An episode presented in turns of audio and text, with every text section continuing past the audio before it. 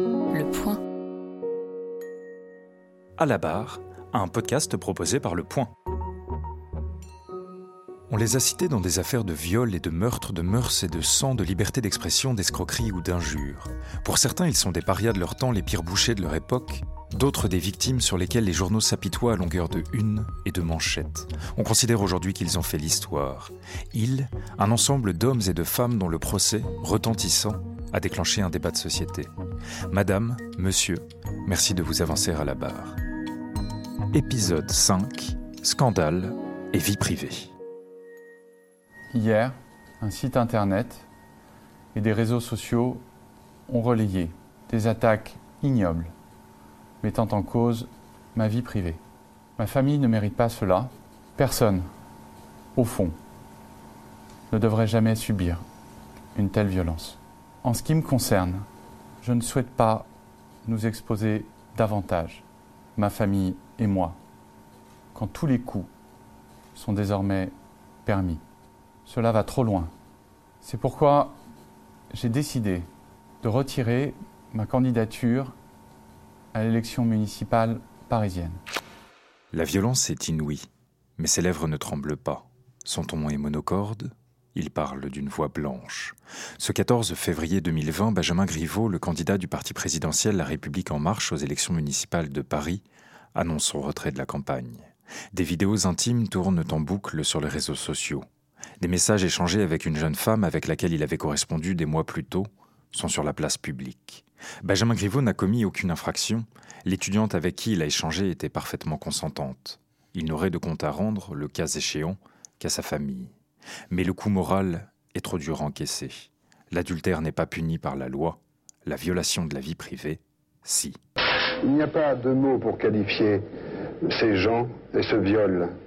C'est insupportable. Alors ceux qui disent que ça sert des, des acteurs, des vedettes ou des choses, c'est pas vrai. Le paparazzi, c'est un, c'est un, c'est un rat. C'est c'est quelqu'un qui se cache sous l'apparence d'un photographe et qui euh, va voler la vie privée des autres.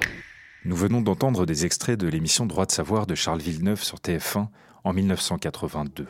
Peut-être, sûrement, les avez-vous reconnus?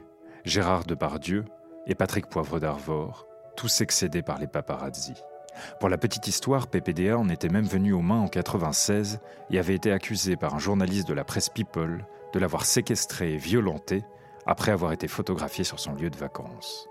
Que ce soit des stars du grand écran, des sportifs, des politiques, ils sont nombreux à dire la même chose. Leur vie privée est en danger.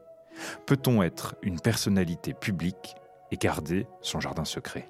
Ou doit-on forcément, dès lors que l'on est connu ou qu'on le devient par un concours de circonstances, être dépossédé de soi-même?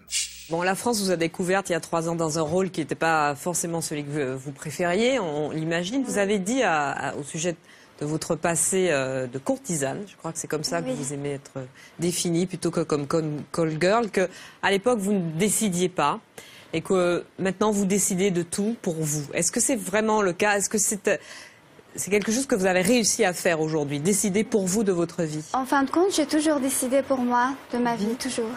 Oui. Donc pas de regrets? Euh, bah, en fait, le regret, c'est pas ce que j'ai fait, mais c'est l'humiliation que j'ai vécue. C'est ça. Et ça, euh, je ne peux rien y faire. On sait tous retrouver un moment de sa vie à faire certaines choses. Mais c'est pas pour ça que ça a été divulgué à tout le monde. C'est ça qui était triste. L'humiliation, c'est le fait que ça a été connu. Exactement. C'était sur le plateau de C8, interrogée par Audrey Pulvar, Zaya Dehar, l'ancienne escort girl de l'affaire Ribéry et Benzema, devenue égérie de mode et actrice. Le droit français est en réalité très complet.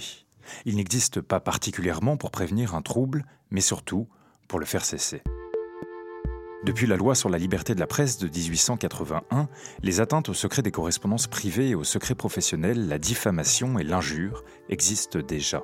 Et ce n'est qu'en 1970 qu'on fait entrer dans le Code civil un principe de base qui ne cessera par la suite d'être affiné par la jurisprudence, c'est-à-dire les juges en fonction des cas qui se présenteront à eux. Le principe est clair, chacun a droit au respect de sa vie privée. En clair, le droit de chacun à avoir la paix, et pour y arriver, chacun a ses méthodes. Il vaut mieux qu'on prenne des photos de vous plutôt qu'on n'en prenne pas, ce serait vexant quand même. L'un de vos photographes est un des ancêtres des paparazzi. Oui, oui, oui, oui, oui, oui. oui, Daniel Angeli, oui. C'est un bon ami à moi, il a fait des très bonnes photos, ce qui prouve que même les paparazzi peuvent faire des très bonnes photos, et pas toujours des photos floues. Et c'est devenu l'un de vos photographes préférés? Oui, suit partout. Euh, bizarrement, depuis qu'il travaille avec moi, j'ai beaucoup moins de paparazzi au cul. Impossible de se tromper, un timbre de voix reconnaissable entre tous. Il s'agit évidemment de Johnny Hallyday, toujours dans l'émission Le droit de savoir de TF1 en 1982. Sa compagne et veuve, Laetitia Hallyday, usera à de très nombreuses reprises de son droit d'ester en justice pour se plaindre d'atteinte à sa vie privée. L'arsenal législatif est impressionnant, comme le rappelle le professeur de droit Emmanuel Desrieux. Alors que de nombreuses personnes se tournent vers le civil, où les procédures sont plus courtes, le Code pénal réprime d'un an d'emprisonnement et de 45 000 euros d'amende quiconque porte atteinte à la vie privée, soit en captant, enregistrant ou transmettant sans le consentement de leur auteur des paroles prononcées à titre privé ou confidentiel, soit en fixant, enregistrant ou transmettant sans le consentement de la personne l'image de celle-ci se trouvant dans un lieu privé. Lorsque les faits portent sur des paroles ou des images présentant un caractère sexuel prises dans un lieu public ou privé, les peines sont portées à deux ans d'emprisonnement et à 60 000 euros d'amende. C'est l'hypothèse Benjamin Griveaux. Mais au fait, l'atteinte à la vie privée quand on est une personnalité publique, c'est quoi? Un scoop en pleine une, gardé secret jusqu'à jeudi soir 23h. Le magazine People Closer révèle, photo à l'appui, une prétendue liaison entre le président François Hollande et l'actrice réalisatrice Julie Gaillet. Du côté de la rédaction du magazine, on se défend d'avoir voulu faire un scoop à tout prix. À partir du moment où on a les photos qui, euh, qui expliquent la véracité de cette information, enfin qui font que la rumeur devient une info et qui conforte un peu tout ce qu'on entend, euh, non, on n'a pas d'hésitation. Nous, notre job, c'est de, le faire connaître au plus grand monde. On est, on est un peu là pour ça. La publication a fait l'effet d'une bombe. Si la rumeur de cette liaison avait déjà fait parler début 2013, l'actrice de 41 ans avait fermement démenti, menaçant d'attaquer les journaux qui la relaieraient. Le président, déjà fort affaibli sur le plan politique, n'a pas démenti l'information, mais a rappelé dans un communiqué son droit au respect de sa vie privée. Alors ça, comme le rappelle l'agence France Presse, peu de doute, les relations sentimentales d'une personne font bien partie de sa vie privée. Dans le cas qui nous préoccupe ici, ce n'est pas François Hollande qui portera plainte, mais Julie Gaillet en personne. Elle vit des choses extrêmement difficiles et elle a été traquée, ses photographies sont sorties, sa vie privée a été mise sur la place publique et de surcroît, il y a une infraction pénale qui a été euh, commise, donc elle demande à ce que cette infraction pénale soit sanctionnée. Ça m'inspire que si le but est euh, de convaincre mes clients euh, d'arrêter de faire leur métier et de sortir des scoops, c'est raté. Ils vont continuer et ils vont sortir des scoops. L'actrice gagnera bien en première instance et en appel contre le magazine People, qui avait revendiqué son droit à l'information et son devoir de transparence, François Hollande étant le personnage public par référence. Les juges ne suivront pas ce dernier argument. Pour que l'information soit reconnue d'utilité publique, encore aurait-il fallu que Closer démontre les incidences de cette relation sur l'exercice du pouvoir. Était-il prouvé que François Hollande était tout à son amour et non à la France, détourné, aveuglé par la passion de l'exercice de ses fonctions, ou qu'il aurait utilisé de l'argent public pour financer son idylle? Non. Mais tout le monde n'a pas eu cette chance.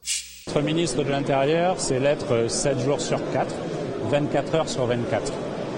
Mais euh, cela ne m'empêche pas de répondre à une invitation à un anniversaire dans un restaurant et de pouvoir euh, m'y rendre librement.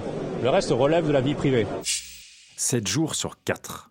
Le ministre de l'Intérieur, Christophe Castaner, coupable de s'être payé une petite virée en boîte de nuit avec une de ses proches en pleine crise des Gilets jaunes, semble au lendemain des faits, interrogé par la presse, ne pas avoir totalement dégrisé. Qu'importe, son amie Clara, qui portera plainte, sera sèchement déboutée par une ordonnance de référé rendue par le tribunal de Nanterre.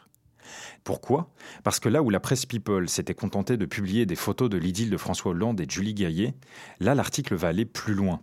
Il va raconter en quoi le fait que le ministre de l'Intérieur puisse aller en boîte de nuit sans être protégé par son service de sécurité puisse représenter un problème pour la France. Et la presse People va également dire, écrire que c'est un problème que le ministre, qui est censé être tout à son activité, car on est en pleine crise des Gilets jaunes, et eh bien en fait le ministre il va en boîte de nuit. Aussi les juges de justifier leur décision par une légitime information du public sur un événement d'actualité et par un débat d'intérêt général sur la politique de sécurité publique dans le contexte des manifestations des Gilets jaunes.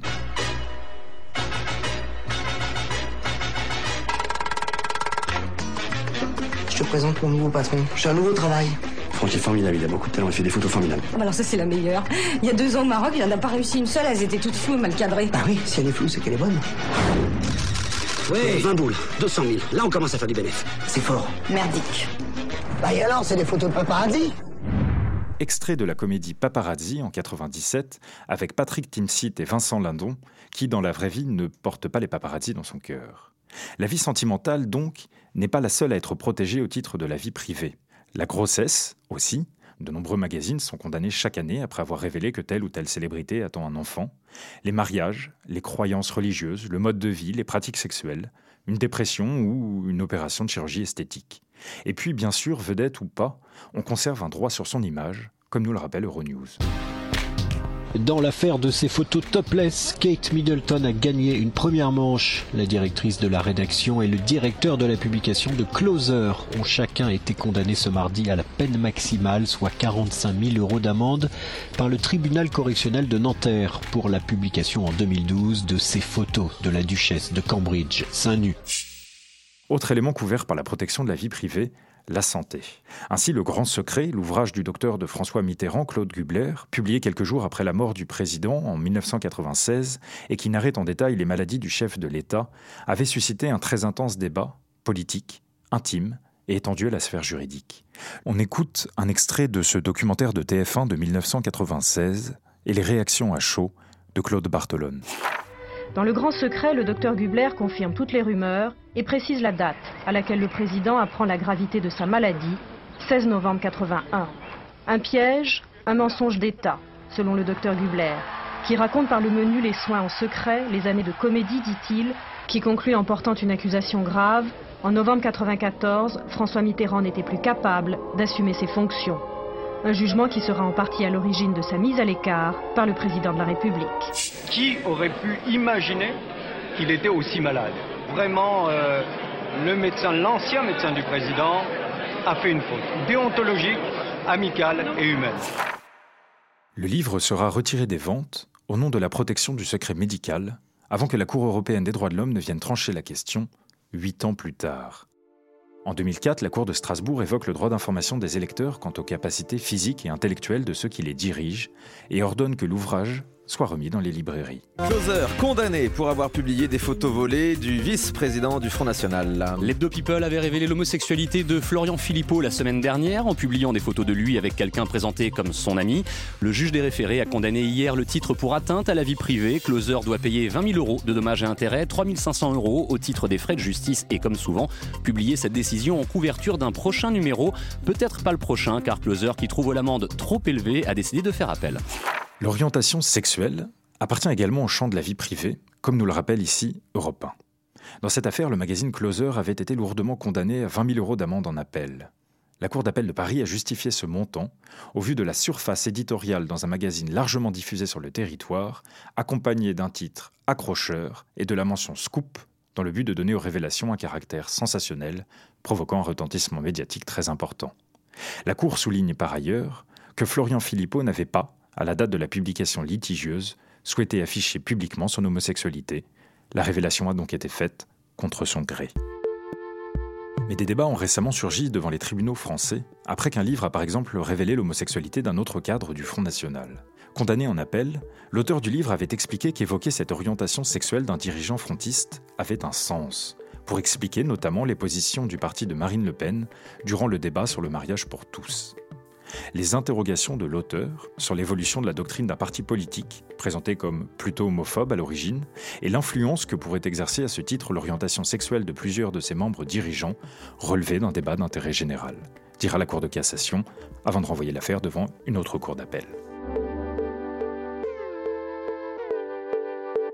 J'ai 30 ans, je suis mannequin, je suis allée à des tas de dîners, de soirées, de choses, dans des tas de milieux différents. Je n'ai jamais tellement vu les gens parler d'autre chose, vous savez. Même les, personnes excessivement euh, cultivées ou de très haut niveau intellectuel, finalement, voudraient bien savoir avec qui couche Monsieur Dupont ou Madame Durand. Le rapport des personnalités à la presse et aux photographes varie, comme nous le rappelle ici Carla Bruni dans l'émission Droit de savoir, en 1982.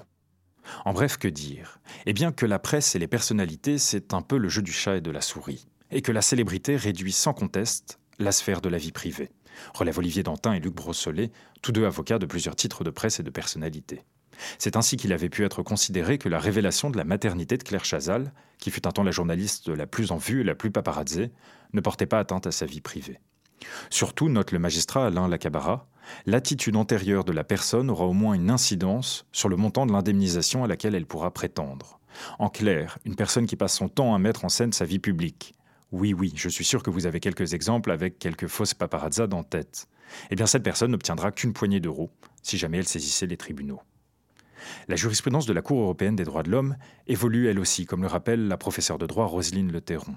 Les juges de Strasbourg ont ainsi considéré en 2012 que les photos de la famille princière de Monaco en vacances au sport d'hiver constituaient une contribution à un débat d'intérêt général.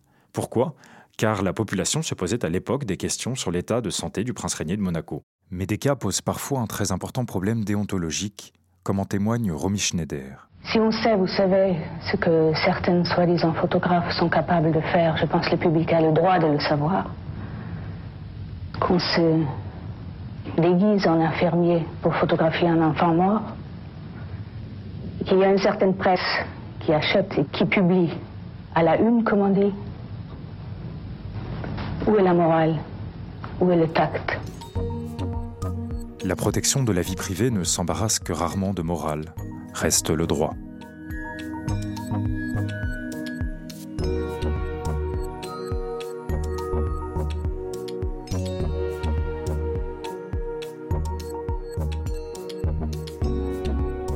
À la barre est un podcast de Marc Leplongeon, journaliste police-justice au point. Dans chaque épisode, retrouvez les grandes affaires qui ont déclenché un débat de société. Vous pouvez écouter à la barre et tous les podcasts proposés par Le Point sur Apple Podcast, Google Podcast, Deezer, Spotify ou sur votre application de podcast préférée.